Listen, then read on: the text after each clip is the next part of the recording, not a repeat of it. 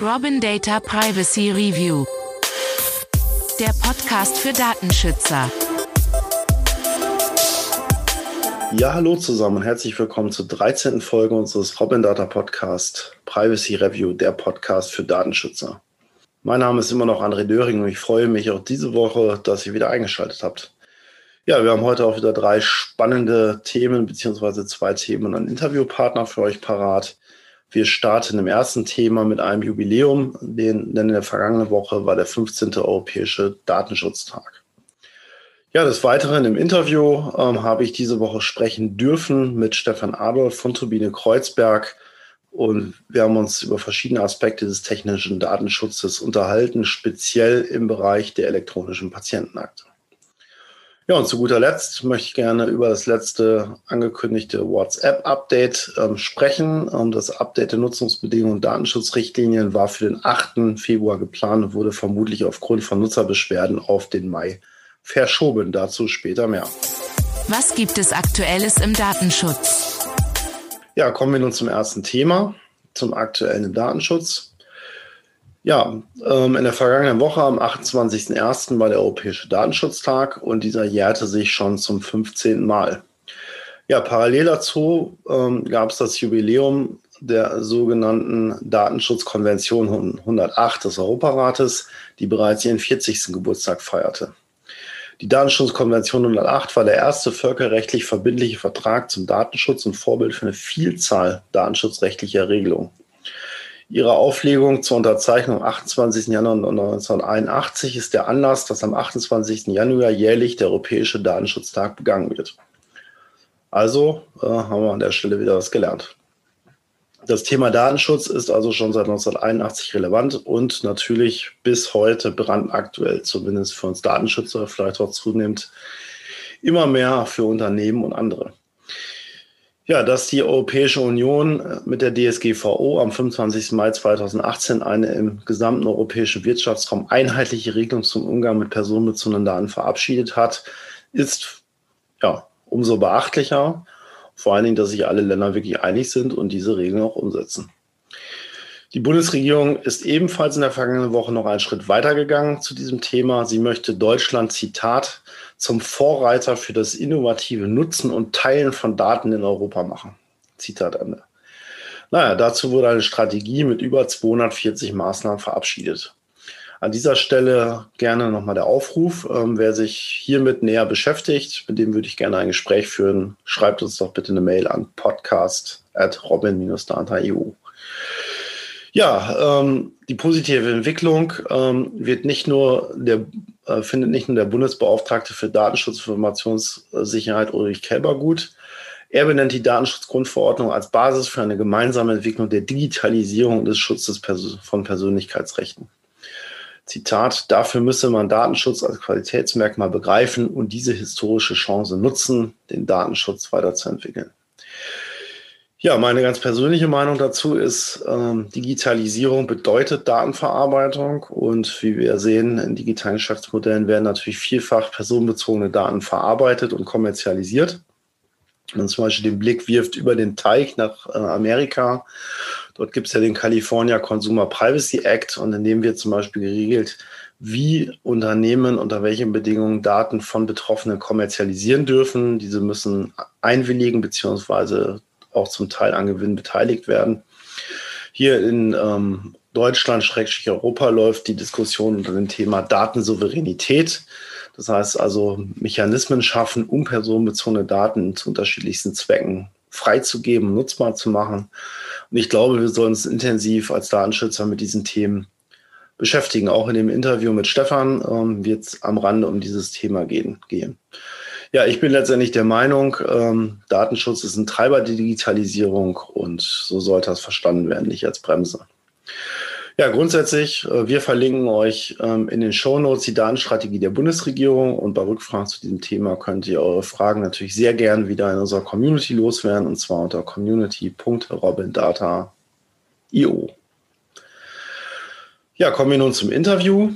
Ähm, wie anfänglich schon gesagt, das Interview habe ich geführt mit Stefan Adolf von Turbine Kreuzberg. Er ist dort Fullstack-Entwickler und interessiert sich äh, insbesondere für Blockchain-Technologien. Das wird er euch gleich selber am Anfang des Interviews erzählen. Das Interview hat fast anderthalb Stunden gedauert, weil es unheimlich spannend war. Und ich wünsche euch sehr viel Spaß ähm, bei dem, was wir euch davon zeigen. Kommen wir nun zur Frage an den Praktiker. Ja, moin Stefan, ich grüße dich. Hallo. Hallo. Schön, dass du Zeit gefunden hast, ähm, für unseren Podcast da mitzumachen.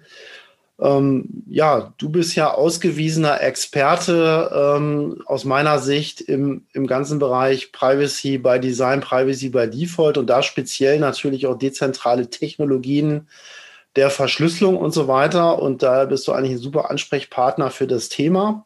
Und ich würde dich vielleicht bitten, kurz zu Anfang, bevor wir thematisch einsteigen, dich mal kurz vorzustellen, ähm, was du machst, womit du dich eigentlich am liebsten beschäftigst in dem Kontext. Genau. Ja, also erstmal danke für die Einladung, André.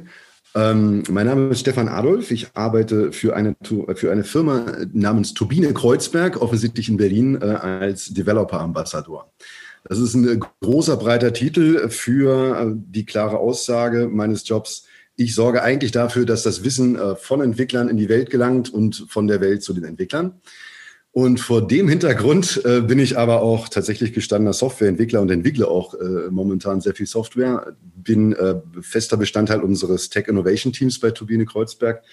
Und wir beschäftigen uns im Rahmen von diesem Team nicht nur mit IoT, ähm, dezentralen Technologien, sondern auch ähm, mit Blockchains, äh, Kryptographie und mit den Anwendungsszenarien, die mit sowas realisiert werden können. Wir bauen effektiv Prototypen und Proof of Concepts, beteiligen uns an Forschungsprojekten, sind auch in Kontakt mit dem Fraunhofer Institut zum Beispiel, mhm. mit verschiedenen ähm, äh, medizinischen Informationsträgern und beschäftigen uns ganz speziell mit dem Thema dezentrale Patientenakte ähm, sowohl konzeptionell als auch technisch.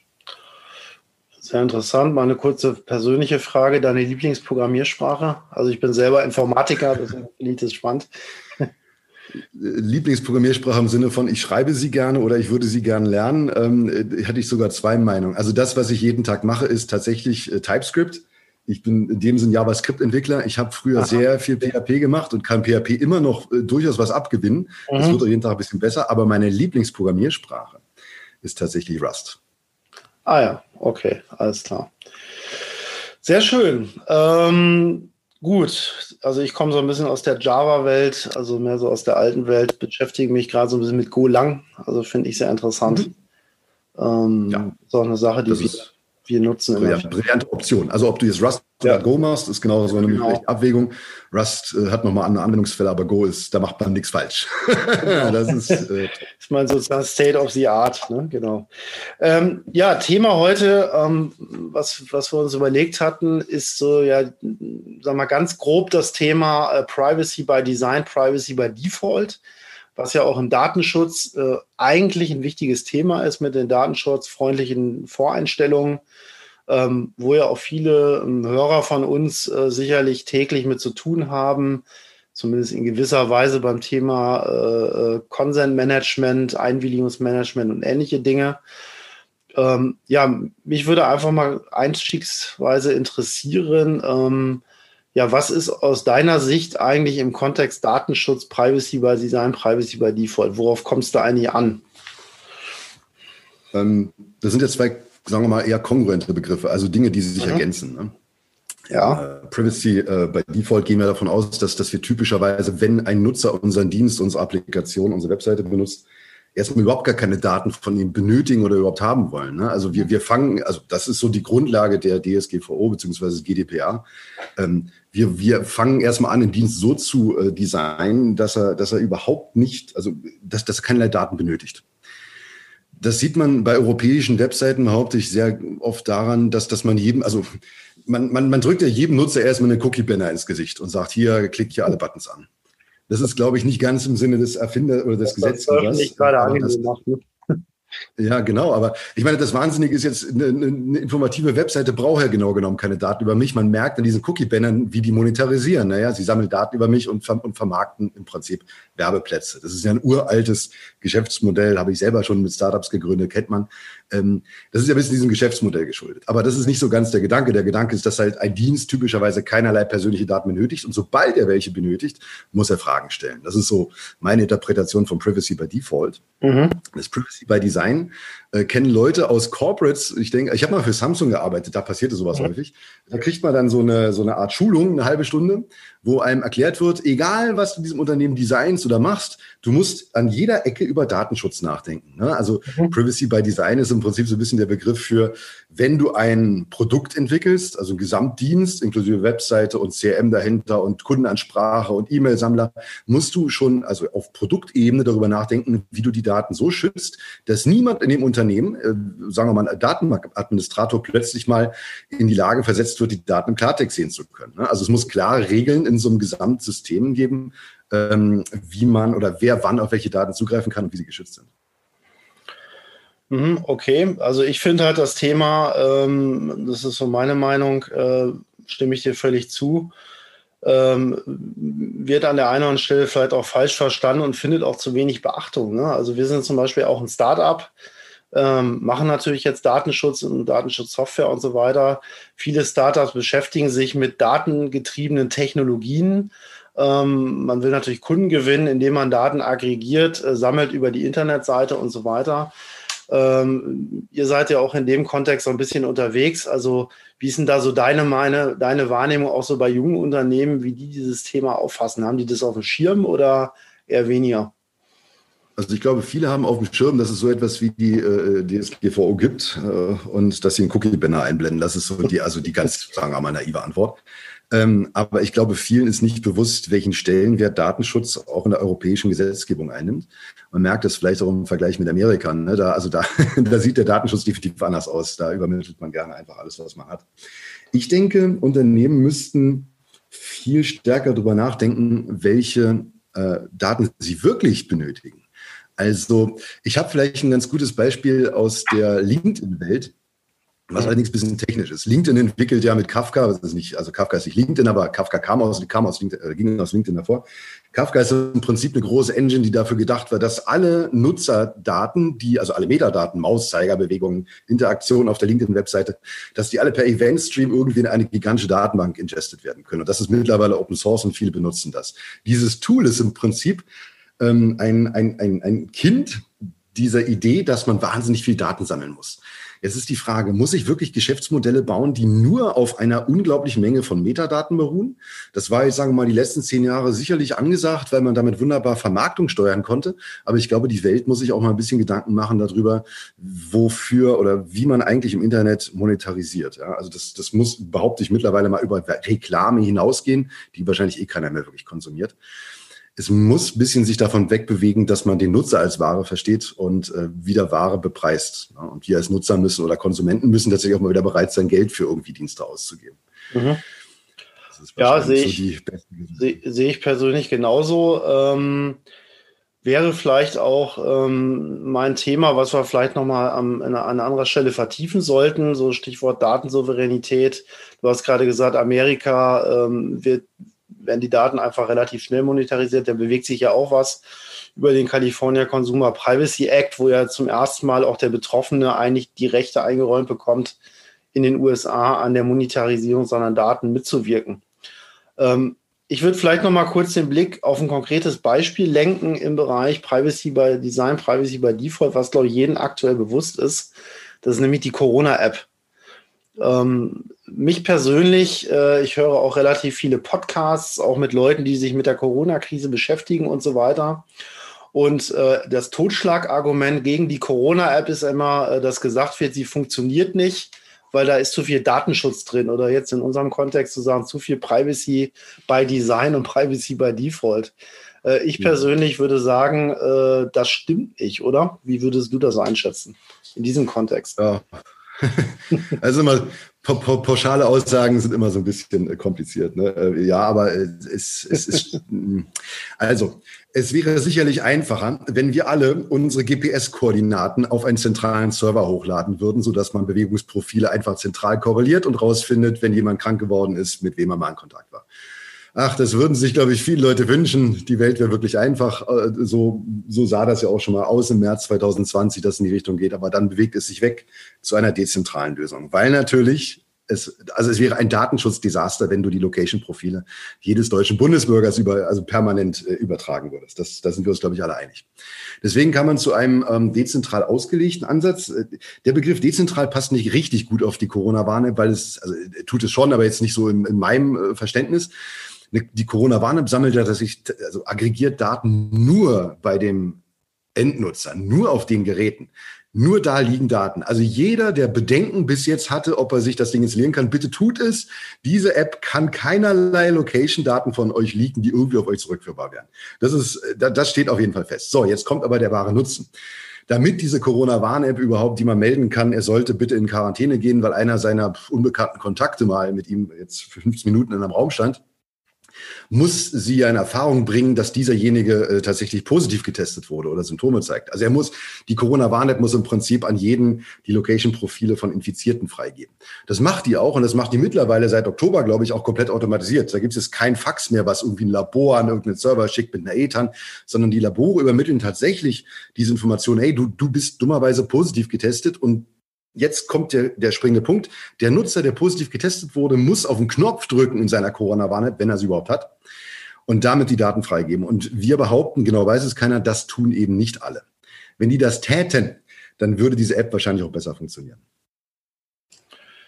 Ja, also ich kann aus eigener Erfahrung sagen, wir hatten in unserem Umfeld einen Corona-Fall. Ähm, irgendwann tauchte dann, also die Person hat dann auch die, ähm, die entsprechenden, diesen entsprechenden Knopf gedrückt, wie du gerade so schön gesagt hast was dazu geführt hat, dass die ähm, bei mir im Prinzip auf der App dann der, äh, dieser rote Warnsignal mit dem hohen Risiko auch aufgetaucht ist und ich konnte dann über die Tage, die da angegeben werden, da wird ja jetzt ja auch nachgebessert, dass dann zumindest der Tag mit angegeben wird, an dem man äh, da möglichen Kontakt hatte, auch nachvollziehen. Gut, in dem Fall wusste ich es konkret, aber hätte ich auch nachvollziehen können, wer es war.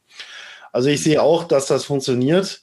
Und ich kann mich deinem Appell nur noch, noch anschließen. Und du bist ja eigentlich auch der Experte für diese ganzen technischen Fragen, die dahinter stecken. Ne? Da sind ja ganz viele.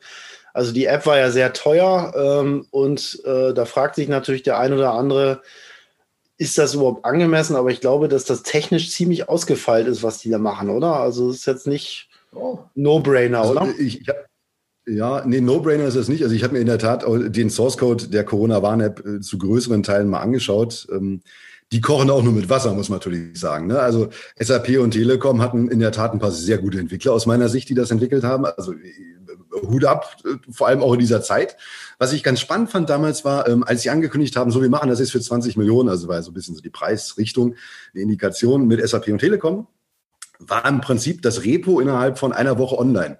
Und da war schon eine Menge Zeug drin. Da dachte ich, okay, warte mal, das haben die ja niemals in sieben Tagen geschrieben. Und das haben sie natürlich auch nicht. Also die hatten, die wussten schon, dass sie vermutlich mal zum Zuge kommen und hatten schon eine Menge vorgearbeitet. Deswegen weiß ich nicht genau, wie lange sie Zeit hatten, aber ewig kann es nicht gewesen sein, weil dass es Corona gibt, wissen wir eigentlich effektiv erst seit Januar letzten Jahres. Also ähm, Technisch ist das gar nicht so wahnsinnig kompliziert, wie man sich vorstellt. Es ist wirklich nur eine sehr gute Idee, wie man Daten hasht, äh, ablegt auf Geräten. Dafür mussten sie iOS und Android-Applikationen natürlich bauen. Und sie brauchten dieses eine Schlüsselelement, sie brauchten so einen, so einen Bluetooth-Location-Tracker, den man nicht einfach mal selber bauen konnte zu dieser Zeit. Dafür brauchte man Apple und Google. Und wir sollten alle Apple und Google sehr dankbar sein.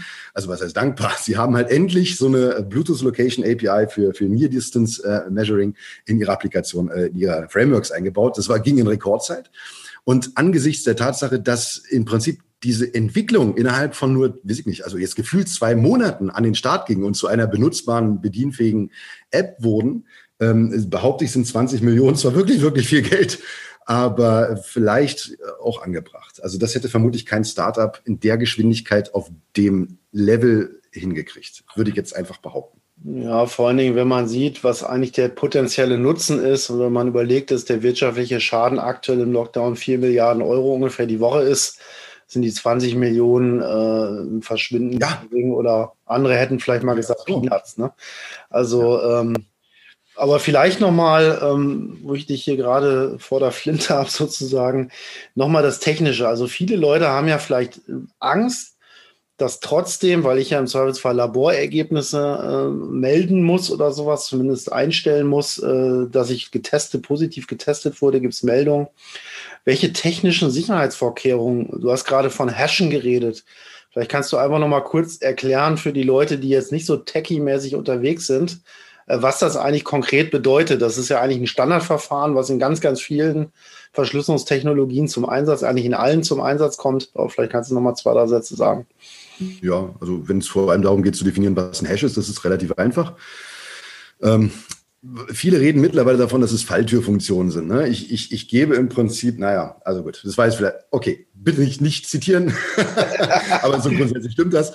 Ähm, man, man nimmt ein, ein beliebiges Datum, also irgendein Wert, der kann auch beliebig groß sein, können Gigabytes, Terabytes, irgendwas sein, und schiebt diesen Wert durch eine Funktion, eine Hash-Funktion, da gibt es dann verschiedene, was immer sie machen mag, die rotiert und verwurstelt und merkt sich Teile der Blöcke, die man reingeschoben hat, so lange, bis sie zu einem Ergebnis kommt, was immer die gleiche Länge hat. Nämlich, äh, weiß ich nicht, zum Beispiel 32 Byte. Und dieser Wert, der da rauskommt aus dieser Hash-Funktion, passt exakt zu den Daten, die man reingeschoben hat, egal wie groß oder klein die waren. Und ist immer einmalig. Das heißt, man kann, man hat jetzt bei den modernen Hash-Algorithmen noch nie eine sogenannte Kollision gefunden. Das heißt, egal welchen Wert man reinsteckt, man wird immer einen anderen Hashwert rauskriegen. Und für die Nicht-Mathematiker sieht es manchmal total absurd aus, wenn man so ein Terabyte Daten in den Hash-Algorithmus schickt und am Ende kommen 32 Byte raus und niemand anders findet irgendwie ein anderes Terabyte Daten, das zum gleichen Hash führt. Jetzt ist aber tatsächlich so, wenn man den Hash sich anguckt, der ist halt mathematisch riesengroß. Das heißt, so ein Hash stellt effektiv oder kann jedem Atom im Universum eine Nummer zuweisen, wenn man das mal ganz naiv wissenschaftlich darstellen möchte. Und äh, Hash-Algorithmen oder solche Hash-Algorithmen sind halt wahnsinnig wichtig. Ähm, Sie sind Bestandteil von sehr viel kryptografischen Algorithmen, also kein, kein Public-Private-Key-Verfahren wird ohne Hash-Algorithmen auskommen in der Regel. Ähm, und äh, man benutzt sie halt sehr gerne, um aus beliebigen Eingangswerten ähm, so, sozusagen ein, ein Fingerprint zu erstellen, dass man immer wieder sicherstellen kann, dass die Daten auch korrekt waren. Also das war jetzt so der Kurzabriss über Hash-Funktionen. Mhm, ja, kann man, glaube ich, nicht, nicht viel hinzufügen. Jetzt mal konkret in, in der App. Du hattest ganz kurz erwähnt, dass da die Daten da gehasht werden. Also was wird da dann jetzt gehasht?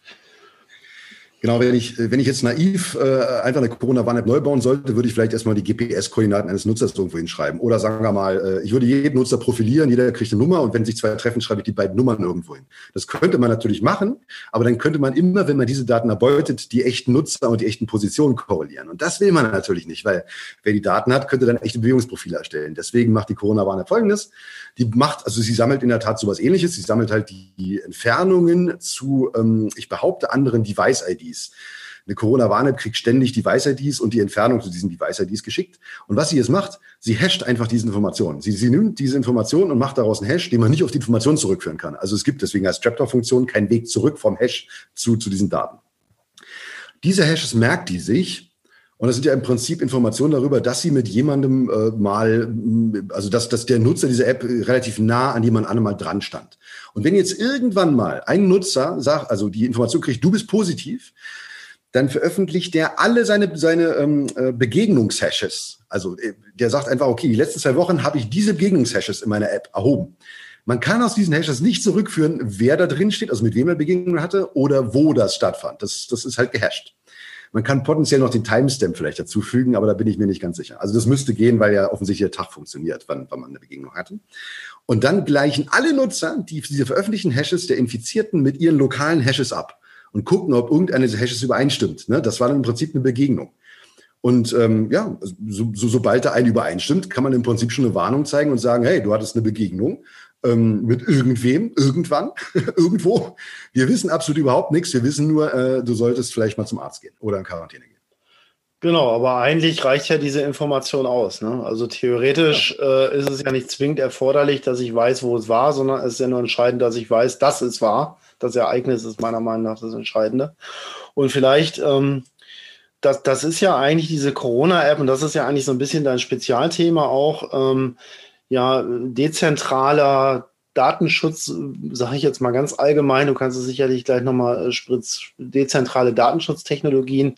Da ist die Corona-App ja, finde ich, ein super Beispiel. Ne? Und wenn du das jetzt vielleicht nochmal, vielleicht kann man daran gut mal nochmal die Vorteile gegenüber einer zentralen Lösung nochmal darstellen. Ähm, weil ich glaube, da liegen definitiv Vorteile drin, ohne dass wirklich zu viele Nachteile entstehen. Genau. Hängt immer vom Anwendungsfall ab. Ne? Also bei der Corona-Warn-App ist es einfach, wenn man ganz genau weiß, welchen Anwendungsfall man hat und der sich halt tatsächlich auch für diese maximale ähm, ähm, sagen wir mal, nicht Verschlüsselung, sondern Obfuskierung eignet. Ja? Also bei der Corona-Warn-App funktioniert das richtig gut. Wenn man jetzt äh, wirklich erstmal vom dezentralen Systemdesign ausdenkt und sagt, wir wollen jetzt, sagen wir mal, Instagram dezentralisieren oder sowas. Ja? Also jeder behält seine Fotos bei sich und wir bauen so eine Art Peer-to-Peer-Fotostream äh, auf, wo alle ihre Daten, also wo im Prinzip derjenige, der Freunde hat, von allen seinen Peer-Freunden diese Daten erst abrufen muss und es keinen zentralen Server gibt dafür. Alles schon gesehen ähm, wird sowas schon deutlich schwieriger, weil man ja tatsächlich mit echten Daten umgehen muss. Das heißt, hier spielen nicht einfach nur Hashes eine Rolle, sondern auch Verschlüsselung. Da will man ja an die echten Daten wieder ran. So, das heißt, in, in, also in dezentralen Systemansätzen, die mit sinnvollen äh, Applikationen oder für sinnvolle Applikationen äh, gebaut werden, ist es so, dass man wahrscheinlich im Dezentralen sogar noch mehr über Datenschutz nachdenken muss als in zentralen Systemdesigns. Im Zentralen ist nämlich relativ einfach, also geht auch oft schief, aber eigentlich ist das Prinzip einfach. Man macht halt mit Schlüsseln seinen Server dicht und sagt innerhalb, okay, wir, jeder Zugang wird mit speziellen Schlüsseln abgedichtet, dass kein Admin einfach darauf zugreifen kann und sowas. Ne? Da, kann, da hat man eine Vorstellung. Im Dezentralen ist es so, dass man nirgendwo Zugriff auf irgendwelche Daten hat äh, von zentraler Stelle, sondern die Applikation der Endgeräte so sicher bauen muss, dass die nicht anfangen, Daten zu liegen. Und das ist nochmal eine ganz andere Klasse von Herausforderung. Ja, stimmt. Da habe ich eigentlich so noch nie drüber nachgedacht. Äh, wenn dann die Daten letztendlich bei den Nutzern zum Beispiel liegen, ähm, da muss natürlich sichergestellt sein, dass auch der Nicht-Techie oder Nicht-Experte die Daten sicher verarbeiten kann. Ne? Sonst habe ich natürlich dezentral ein Problem. Zentral kann ich schön steuern. Habe natürlich dann, sage ich mal, ein großes Klumpenrisiko, wenn das System gehackt wird, dann sind die Daten auch weg, dann entsteht natürlich ein gigantischer Schaden. Beim Dezentralen ist der Schaden wahrscheinlich geringer. Ähm, dafür sind die Risiken natürlich ganz andere. Ja, stimmt, habe ich noch nie so und du kannst es vielleicht auch nicht genau. wirklich mehr retten, weil du kannst niemanden verpflichten, ein Update einzuspielen sozusagen. Also ein App Store ja. macht das natürlich, aber richtig verpflichten im Dezentral kann man niemand zu irgendwas. Nee. Und wenn da halt jede Menge Schadsoftware auf einmal rumfliegt, äh, ist die nicht mehr zurückzuholen. Naja, vor allen Dingen hast du ja auch das Problem, wenn ihr zum Beispiel, sagen wir mal, ähm, die mobilen äh, Betriebssysteme, die führenden Android, iOS siehst, Irgendwann kommen ja vielleicht gewisse Apps auch aus dem, oder Betriebssysteme werden nicht mehr geupdatet, weil der Zwang zum Neukauf des Gerätes entstehen soll. Dann habe ich natürlich noch ganz andere Probleme. Ne? Da muss ich die Applikation auf mehrere Systeme äh, managen etc. Da wird es natürlich technisch dann auch schwierig. Ne? Also das im Griff zu behalten. Ja, das ist natürlich jetzt auch wieder so ein, so ein CWA-Case, also so ein, so ein Warn-App-Case. Man, man, man denkt, oder ich denke auch persönlich bei dezentral oft an Applikationen oder an Webseiten. Dezentralität ist eben noch viel mehr. Da geht es auch darum, dass man Serversysteme dezentralisiert und nur noch mit Clients auf diese Server zugreift. Also das ist lange, lange, sehr lange Geschichte. Können wir gerne noch eingehen. Genau, also ähm, Corona-App ist ja letztendlich eine Anwendung auch, die äh, stark mit dem äh, Gesundheitswesen logischerweise zu tun hat und ähm, wenn man sich das mal anguckt, ähm, das, im Gesundheitswesen werden ja ähm, Artikel 9 Daten, also besondere personenbezogene Daten verarbeitet. Also es gibt natürlich sehr, sehr hohe Anforderungen an den Datenschutz. Und äh, die Digitalisierung des Gesundheitswesens, zumindest was den Datenaustausch zwischen Einheiten ähm, im Gesundheitswesen angeht, ist naja, mehr oder weniger fortgeschritten in Deutschland, würde ich jetzt mal sagen. Da gibt es ja diese Idee zum Beispiel der digitalen Patientenakte die über die Telematik äh, umgesetzt wird. Ähm, wie schätzt du dieses System grundsätzlich ein? Also ähm, das wird ja in Zukunft größeres Gewicht kriegen und auch jetzt auch durch die Corona-Krise, Digitalisierungsschub, da geistern ja auch verschiedene Themen drumherum, die dann wahrscheinlich alle irgendwie irgendwann mal so Bausteine, wie digitaler Impfpass etc. Äh, und Ziel ist ja da irgendwie auch vielleicht ähm, eine Infrastruktur aufzubauen, die dann irgendwie bei den Kassen zusammenläuft und so weiter. Also habe ich einen zentralen Case. Wo schätzt du das ein? Wo siehst du da die aktuellen Risiken, wenn du das so verfolgst, auch technisch? Ja, also ich verfolge die elektronische Patientenakte, wird sie übrigens genannt, weil man es dann besser zusammenfassen kann zur EPA. Richtig, stimmt. Obwohl sie auch digital ist, natürlich. Sorry, ja. Ja, never mind, alles gut. Das ist, äh, ich habe sie auch lange irgendwie digital genannt, bis mir auffiel, okay, EPA klingt natürlich schon geschickt. Ähm, never mind, also am 1.1.2021 hat jemand diese elektronische Patientenakte eingeführt, was viele vielleicht nicht wissen. Geplant ist sie, also wenn man es wirklich mal, wirklich mal lange gräbt, noch unter der Kohl-Regierung erdacht worden oder sagen wir mal äh, über, also man dachte damals drüber nach, 1996, 97 fing das mal an. Und seitdem entwickelt die Bundesrepublik Deutschland diese die elektronische Patientenakte. So. Dafür verantwortlich ist ein Unternehmen, das heißt Gematik. Das ist seit 2019 zu 51 Prozent wieder Bundeshand. Also effektiv wird sie staatlich entwickelt. Das ist jetzt auch wieder ein bisschen vereinfacht gesagt. Das muss ja erstmal nichts Schlimmes sein, weil, weil der Staat freut sich auch, wenn er Dinge sicher machen kann. Dafür hat er eine Bundesdruckerei und so weiter. Man muss sich vorstellen, diese EPA, die auf der Telematikinfrastruktur basiert, so EPA ist im Prinzip der Begriff äh, für, für das Fronte des Versicherten, also für das, was, was der, der Patient und nachher auch der Arzt, die Leistungserbringer vielleicht sieht. Aber unten drunter steht diese gewaltige Infrastruktur, die TI. Das ist das, naja, also man spricht manchmal von Datenautobahnen, ich sage gerne das Rückgrat. Das ist sozusagen der, der, die zentrale Authentifizierungs- und potenziell auch Datenverteilungsschicht von der Gematik seit, äh, jetzt darf ich nicht zitieren, vier, fünf Jahren äh, final entwickelt, ähm, jetzt gerade ist rausgekommen, auf die sich alle verlassen müssen. Jetzt gibt's kurzer ja, Einschnitt TI Telematik Infrastruktur, ne? Also genau, habe ich das. Okay, genau Telematik Infrastruktur der Gematik. Ah, das sind sehr viele Begriffe, genau. ähm, die Telematik-Infrastruktur ermöglicht es aber, vielen Beteiligten mit anderen Beteiligten Informationen auszutauschen. Deswegen nennt sich das ja auch Infrastruktur. Und einer dieser Dienste, um auf eins deiner Beispiele zurückzukommen, ist zum Beispiel der COMELE-Dienst. Äh, ich weiß jetzt gar nicht genau, wofür der steht. Also Kommunikation für Leistungserbringer, ne? genau. Da können Ärzte miteinander Informationen austauschen. Wer, weiß ich nicht, mal mit seinem äh, bisherigen Hausarzt, Zahnarzt, Radiologen mal versucht, eine E-Mail auszutauschen, wird sich in der Regel gewundert haben, dass er das nicht möchte, weil er wusste, dass die E-Mails, die er einem schickt, potenziell unsicher sind. Deswegen schicken die oder schicken die einem nichts, sondern geben einem meistens so ein Stück Papier mit. Untereinander konnten die Ärzte theoretisch schon via E-Mail kommunizieren, aber haben sie auch nicht gemacht, weil sie nicht so ganz wussten, wie die Verschlüsselung da funktioniert. Und die TI löst das jetzt endgültig ab mit diesem Commel-E-Dienst, der tatsächlich Nutzern ermöglicht, auch so auf E-Mail-Basis über die TI äh, E-Mails miteinander, äh, miteinander auszutauschen. Das betrifft aber erstmal nur die Leistungserbringer oder Volksmund Ärzte. Okay, das heißt, der Patient, der Patient selber äh, Stand heute merkt in dem Sinne eigentlich noch gar nicht davon, dass es das gibt, weil äh, er hat mit dem System eigentlich gar, noch gar nichts zu tun, oder? Bis zum 1.1. war das so. Am 1.1. wurde oder auch per, per Gesetz verschrieben, ne, äh, dem, dem Nutzer diese EPA erstmal zur Verfügung gestellt. Und hier kommen die Krankenkassen ins Spiel. Und da wird es dann wirklich langsam kompliziert. Die Krankenkassen sind nämlich theoretisch verpflichtet, so eine EPA zur Verfügung zu stellen. Jetzt können die Krankenkassen das aber selbst nicht entwickeln, weil es gibt ja viele davon. Also verlassen die sich alle auf diese TI. Das ist so ein bisschen die Welt, in der die da denken. Mit der Folge, dass jetzt effektiv solche EPAs immer von den Krankenkassen ausgehen. Also eine Techniker Krankenkasse baut eine EPA und eine Barmer baut eine EPA, ja. Und ähm, jetzt, ja, jetzt muss ich als Nutzer, wenn ich Daten austauschen will, von einem Arzt, oder ich will dem Arzt meine Daten zur Verfügung stellen, muss der Arzt über die TI an die Daten, äh, die bei der Krankenkasse liegen, ran. So in etwa ist das nicht wirklich dezentralisiert, aber immerhin schon mal verteilt. Das ist die Idee. Der große Knackpunkt dabei ist, dass die Schlüssel für die meisten Zugänge in dem System liegen. Das heißt, das ist das System System, also der Patient verfügt momentan noch über kein Merkmal, mit dem er tatsächlich Daten Ende zu Ende verschlüsseln würde. Und der Arzt hat sowas zwar, meines Wissens, bitte nicht zitieren, ich bin kein, also kein unglaublicher TI-Experte, wird auch nicht Ende zu Ende beim Arzt verschlüsselt.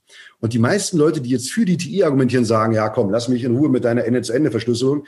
Diese ganze Datensicherheit macht das alles nur viel zu kompliziert. Wir machen das einfach so. Der Arzt meldet sich mit einem sicheren Merkmal an. Der Patient meldet sich auch mit einem sicheren Merkmal an, also mit seiner Gesundheitskarte einfach gesagt. Mhm. Und in dem System wird dann alles äh, verschlüsselt oder entschlüsselt. So, jetzt frage ich als passionierter Dezentralisierer natürlich, aber wo liegen denn jetzt die Schlüssel? Und die werden tatsächlich von der Bundesdruckerei erstellt oder sie wurden erstellt durch den Schlüsselgenerierungsdienst 2. Das war so ein vier Wochen Aufwand, um das gesamte Schlüsselmaterial für deutsche Versicherte zu erstellen und seitdem existieren diese Schlüssel. Das heißt, jeder Patient hat eigentlich über die Gesundheitskarte schon seinen Schlüssel. Noch nicht, aber demnächst, genau. So wird das aussehen.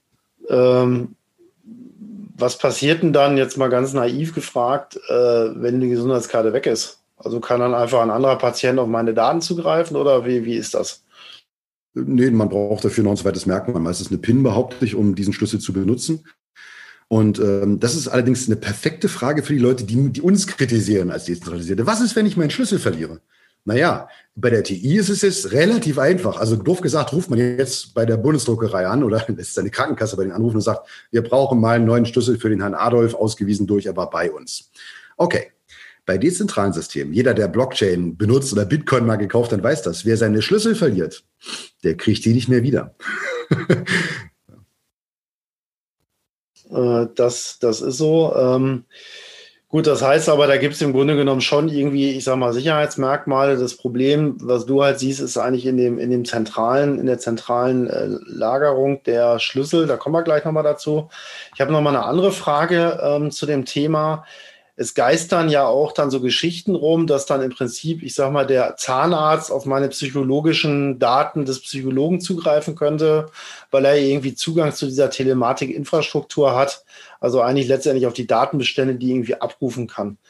Ähm, ist das wirklich so oder ähm, muss ich da als Patient dann doch irgendwo eine Einwilligung geben oder eine, eine Genehmigung erteilen, dass dann ein bestimmter Arzt nicht drauf zugreifen kann oder auf zugreifen kann. Ist die Infrastruktur so detailliert, dass ich auf, ich sag mal, Befundebene sagen kann, das will ich jetzt freigeben das will ich nicht freigeben? Äh, Stand jetzt nein. Stand geplant, schon per Pressemitteilung kommuniziert auf jeden Fall 2022. Die EPA, so wie sie jetzt gerade gelauncht wurde am 1.1., sogar nur als Feldtest, ja, und niemand kommt dran, weil er erstmal zur Geschäftsstelle der Krankenkasse gehen muss und so weiter. Die haben gar nicht offen. Also so. Momentan benutzt sie ja keiner. Aber also sagen, so wie die EPAs jetzt gebaut sind, ist es tatsächlich so, ich kann meine Patientenakte einem Leistungserbringer freigeben. Und so wie es jetzt gerade in diesem Moment Januar, das ist heute der 29, 28 Januar ist, gebe ich tatsächlich jedem Leistungserbringer dann meine komplette Akte frei. Also jetzt bitte nicht verklagen wegen dieser Aussage, vielleicht stimmt das nicht, aber ich bin mir sehr sicher, man gibt sehr viel Daten äh, frei. Mein Urologe kriegt alles, was mein Psychologe nicht sehen darf. Ähm, das wird die Gematik auf jeden Fall ändern, aber sie ändern es natürlich auf dem Niveau einer äh, zentral angelegten, sagen wir mal, ja, dieser, dieser, dieser TI-Lösung. Ne? Was man macht, wenn man, wenn man das verhindern möchte und sagt, ja, ja, der, der Psychologe darf halt nur psychologische Befunde sehen und der Urologe nur die urologischen, keine Ahnung, ähm, dann, dann gibt, vergibt man meistens so Rollen und Rechte oder ACLs oder man, man denkt darüber nach, dass man irgendwie Metadaten an Dokumente anlegt und sagt, ja, ja, dieser Arzt, der darf das sehen und der Arzt darf das nicht sehen. Und die, äh, diese, diese Festlegung dieser Rollen überlässt man dann dem Patienten. Ne? Man hat im Prinzip für den Patienten eine Frontend und sagt, ja, wem willst du jetzt was freigeben? Ähm, ich glaube, ein aktuelles Frontend-Beispiel der Gematik sieht so aus, dass man tatsächlich sagt, du gehst zu einem Arzt, was willst du dem freigeben? Und dann klickt man auf so, so Ordner im Prinzip und sagt, ja, äh, hier mein Impfpass meinetwegen. Okay. Das äh, soll kommen, aber ob das jetzt wirklich sicher ist, also wie gesagt, die Verschlüsselung findet in dem System statt. Ja? Also wenn man in dem System ist und Zugriff, also niemand erlangt einfach so Zugriff auf Schlüssel, so einfach geht das nicht. Ne? Aber wenn man jetzt wirklich drauf anlegt, keine Ahnung, also ein sehr guter Geheimdienst, dann ist man technisch durchaus in der Lage, in diesem System, wenn man erstmal reingekommen ist, Dinge zu tun, die man vielleicht nicht wirklich tun sollte. Mhm. Ich meine, wir sind uns ja einig, ähm, dass wir irgendwie eine Lösung brauchen, um die Digitalisierung im Gesundheitswesen da voranzutreiben. Ne? Ich meine, es kann ja nicht sein, dass, äh, wie, dass ich im Jahr 2021 noch meine Röntgenbilder persönlich von Arzt A nach Arzt B tragen muss oder dass Untersuchungen doppelt und dreifach durchgeführt werden müssen, weil man nicht in der Lage ist, die Daten äh, über alte Untersuchungen oder vor kurzem erstellte Untersuchungen zurückzuverfolgen. Ich habe auch schon mal in irgendwelchen Podien gesessen, wo dann auch die bei den Krankenkassen sich immer wieder beschweren und sagen, äh, ja, der Datenschutz, äh, das ist ja alles total blöd. Äh, wir könnten ja zum Beispiel auch feststellen, wenn Falschmedikationen vorliegen, ähm, wenn wir zum Beispiel die Daten abgleichen, wenn welche zu mehreren Ärzten laufen und so weiter. Also bei solchen Fragestellungen können natürlich Digitalisierung äh, und eine gewisse Form des Datenabgleiches durchaus sinnvoll sein, oder? Wie siehst du das? Genau dafür wurde die elektronische Patientenakte im Gesetz sogar verankert der, der, der Vater des Gedanken war immer, die Diagnostik zu verbessern, die Forschung äh, zu ermächtigen. Das war immer der Gedanke hinter der Patientenakte. Bis man dann irgendwann, sagen wir 2017, 18 wahrscheinlich auf die Idee kam und sagte, hoppala, das sind ja richtig intime Daten, ähm, die können wir ja nicht einfach so überall speichern. Und dann kam erstmal so ein Datenschutzgedanke. Das heißt, der Datenschutz wurde bei der ganzen Spezifikation meines Erachtens erst ganz am Schluss eingeführt, als man merkte, um Gottes Willen, das können wir nicht machen. Und dadurch verliert die EPA natürlich auch massiv an Wert, weil sie ja nicht einfach so zusammenführbar ist. Genauso ist ihr Problem. Aber trotzdem steht, also es gibt eine Studie der, ähm, der Bundesdruckerei, die das sehr gut ausführt.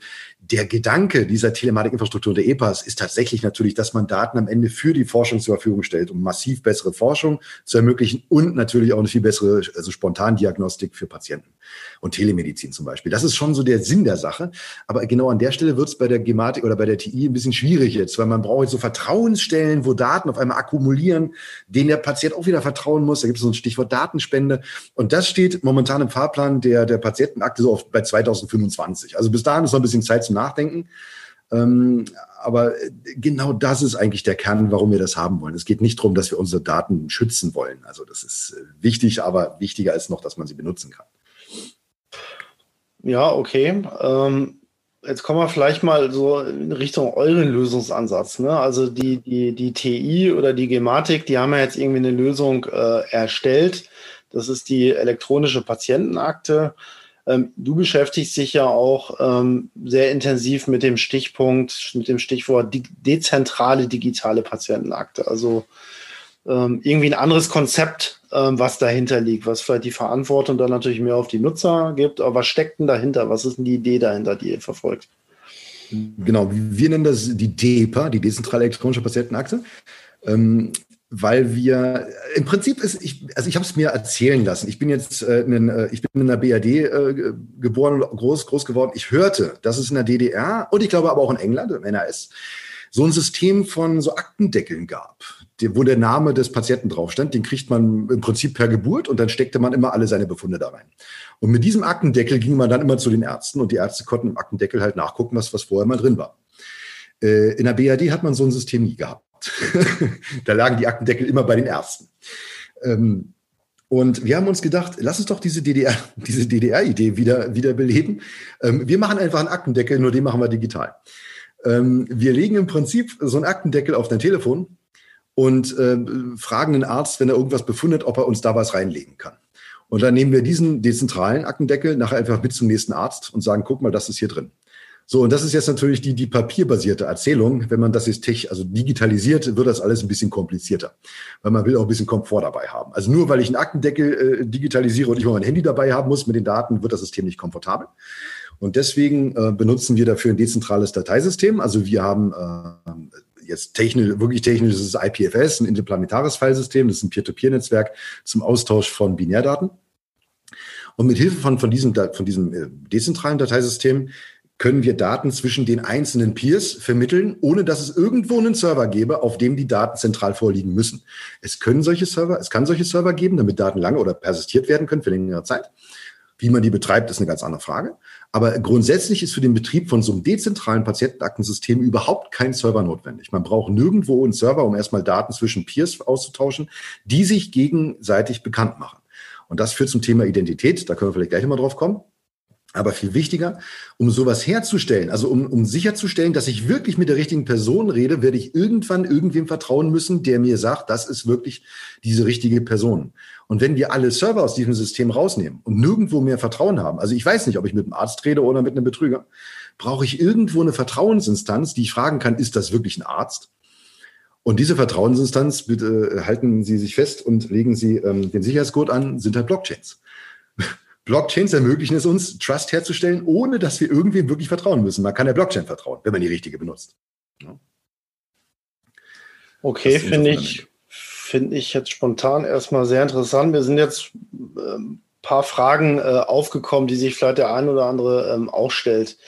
Also jetzt mal ganz praktisch gesehen. Ne? Das heißt also, ihr, eure Idee ist im Grunde genommen zu sagen, äh, letztendlich ähm, wenn ich das jetzt mal übersetze, es gibt keine, ähm, keine zentralen Server mehr, wie bei der Gematik, die dann irgendwo bei der, bei der AOK oder bei irgendwelchen äh, Infrastrukturanbietern, bei der Bundesdruckerei, was weiß ich wo liegen, sondern äh, es gibt im Endeffekt hier unser Smartphone im Wesentlichen ähm, oder irgendeine Form von App, also unser Smartphone, da liegen im Prinzip alle Daten drauf.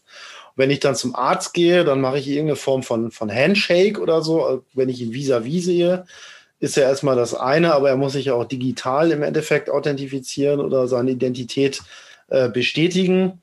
Ähm, und dann kann ich im Grunde genommen dem Arzt, sage ich jetzt mal, live vor Ort, so stelle ich es mir jetzt mal vor, meine irgendwelche Befunde vom anderen Arzt freigeben, wie ich will, beziehungsweise umgekehrt am Ende der Behandlung lege ich mein Handy äh, irgendwo hin und dann werden die Daten auf mein Handy nochmal übertragen oder gibt es einen Handshake und dann und der speichert eigentlich außer ja, ich sag mal, abrechnungsrelevante Daten, hat der meine, meine Akte gar nicht mehr vor Ort oder würdet ihr so weit gehen oder wie, wie sieht das äh, aus? Genau, das war jetzt, die letzte Frage war, war schon die zweite, nämlich die Abrechnung. Da können wir später gleich nochmal drauf kommen.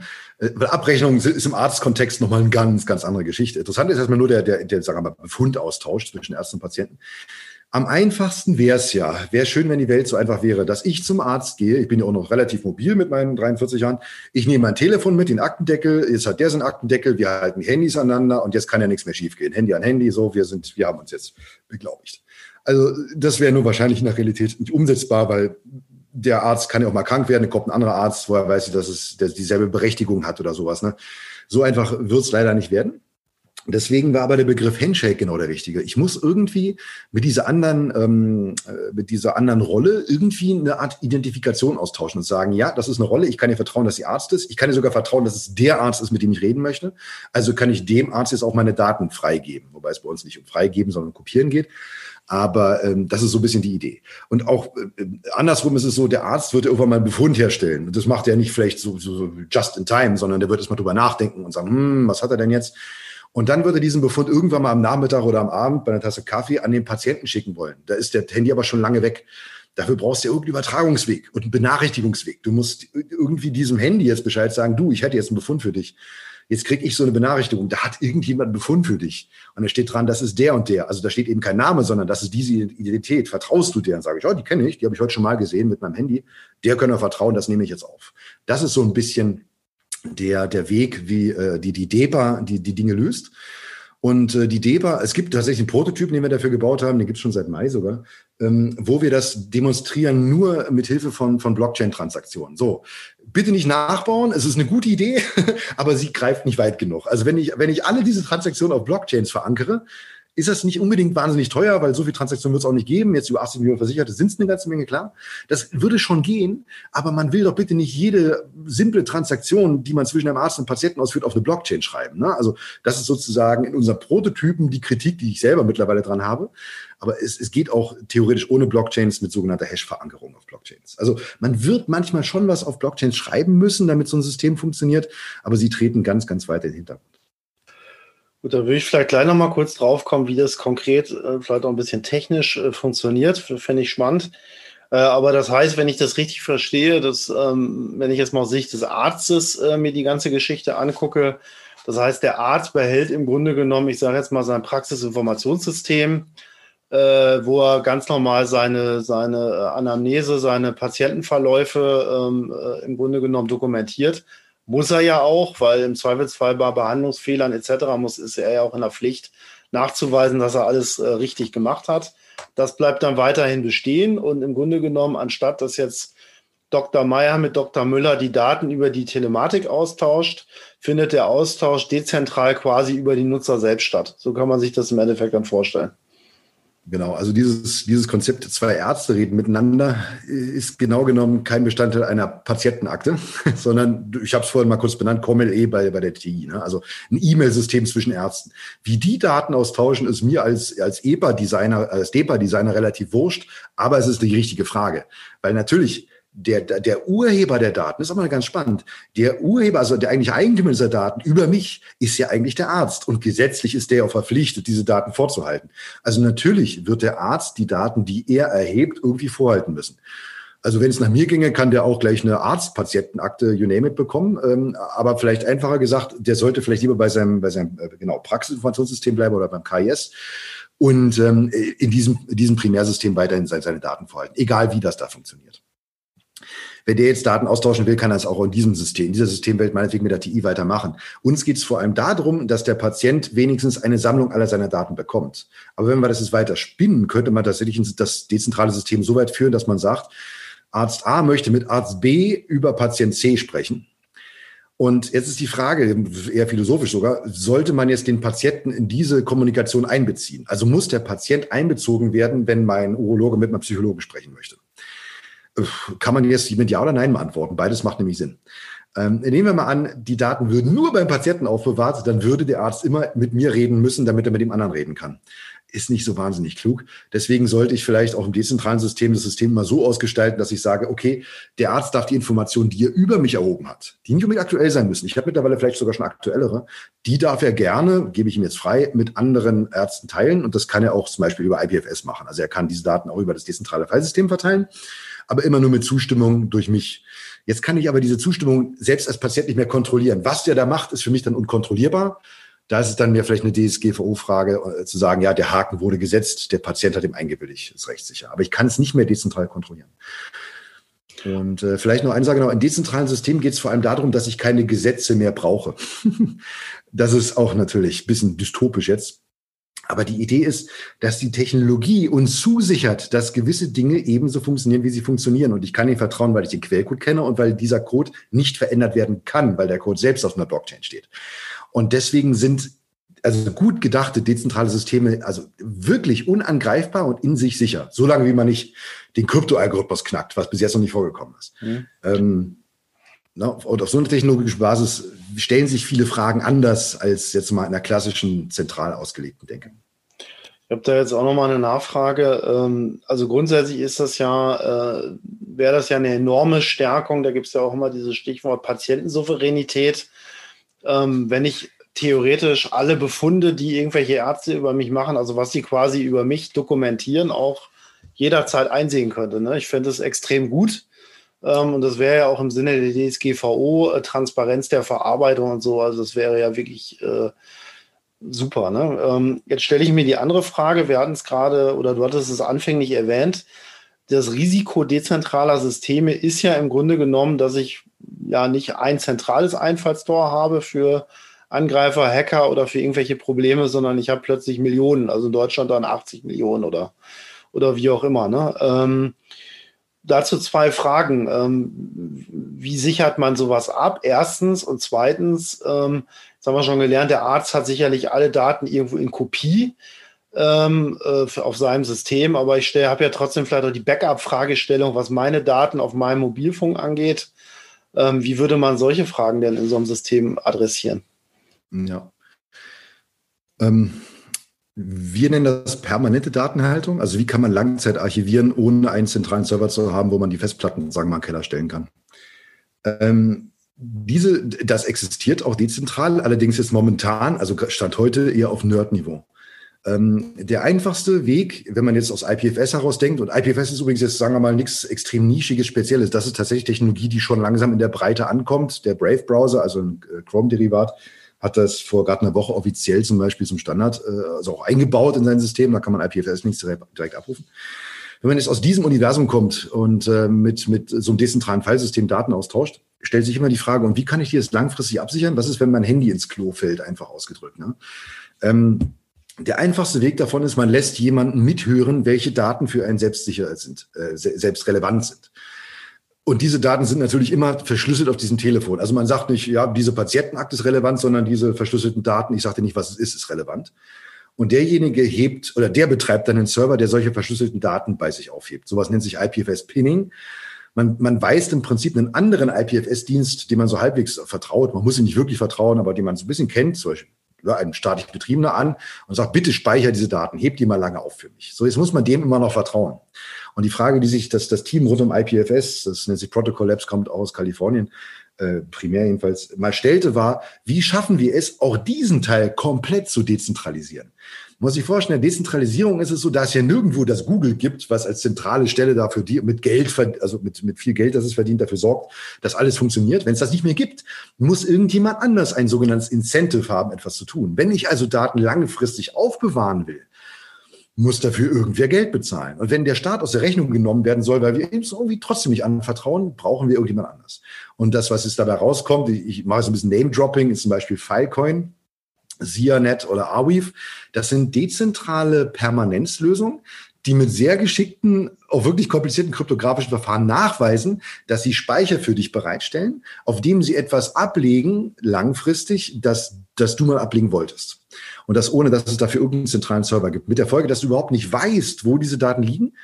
Darauf vertraust, dass sie ja verschlüsselt sind. Du hast sie ja verschlüsselt und wir hoffen, dass niemand diese Verschlüsselung knackt. Ne? Das ist immer so eine große Frage. Und ähm, dass, es, dass deren System auch funktioniert und dieses Incentive die Daten langfristig ablegbar macht. So, das war jetzt aber schon Tiefgang, sage ich mal. Ähm, auf einer hohen Ebene kann man sagen, es geht darum, dass man, wenn man dezentrale Daten lange ablegen möchte, ein System finden muss, das online bleibt, weil irgendjemand es online erhält, mit dem man seine Daten erteilt. Okay, das heißt, man muss sich das so vorstellen, äh, dass dann im Grunde genommen irgendwo Serverkapazitäten zur Verfügung stehen, wo dann die Daten ab. Also es ist jetzt nicht so, dass ich dann zum Beispiel deine Daten auf meinem Handy dezentral gespeichert hätte. Oder ist das so zu verstehen? Genau, also wir beide als Patienten werden unsere Daten höchstwahrscheinlich nicht miteinander tauschen, denn, wir wollen das unbedingt. IPFS macht es allerdings, also systembedingt folgendes möglich. Nehmen das meine an, ich halt, ob das von dem IPFS möglich wäre. Ja, sobald, also in IPFS, deswegen heißt es interplanetar, es, es, es kümmert sich überhaupt nicht um den Inhalt. Ne? Es sagt nur, wenn jemand na, oder wenn jemand behauptet, er hätte diese Daten, kommt wieder ein Hash ins Spiel, man, man schickt im Prinzip ein Hash in die Welt und jemand anders findet diesen Hash, dann kann er sagen, gib mir mal die Daten unter diesem Hash. Dann versucht dieses Netzwerk rauszukriegen, wer da gerade anfragt ob es jemanden gibt, der die Daten dazu hat und dann überträgt das Netzwerk die Daten. Also im Prinzip kann tatsächlich, wenn man jetzt IPFS an der Basis sich anguckt, jeder mit jedem irgendwelche Daten austauschen und niemand weiß, was da ausgetauscht wird. Ähm, deswegen kommt es in diesem ganzen Konzept eben auch wirklich starke Verschlüsselung an. Man kann das ja auch nicht wirklich absichern. Ist, ist relativ logisch, ja. ähm, jetzt kommen wir vielleicht nochmal zum Thema Blockchain. Also das hattest du jetzt ja schon mehrfach gesagt dass diese Transaktionen, die dann bei der DEPA entstehen, ähm, irgendwie in einer, ähm, in einer Blockchain gespeichert werden. Vielleicht kannst du noch mal ganz kurz erklären, was ist eigentlich eine Blockchain äh, erstens und was soll jetzt da eigentlich gespeichert werden? Also ich glaube, Blockchain ist auch so ein fuzzy äh, Begriff für viele. Das ist so ein Trendbegriff wie KI oder so. Wir machen jetzt mal Blockchain, aber die meisten verstehen vielleicht gar nicht, was da eigentlich genau hintersteckt. Und dann in diesem Kontext, ja.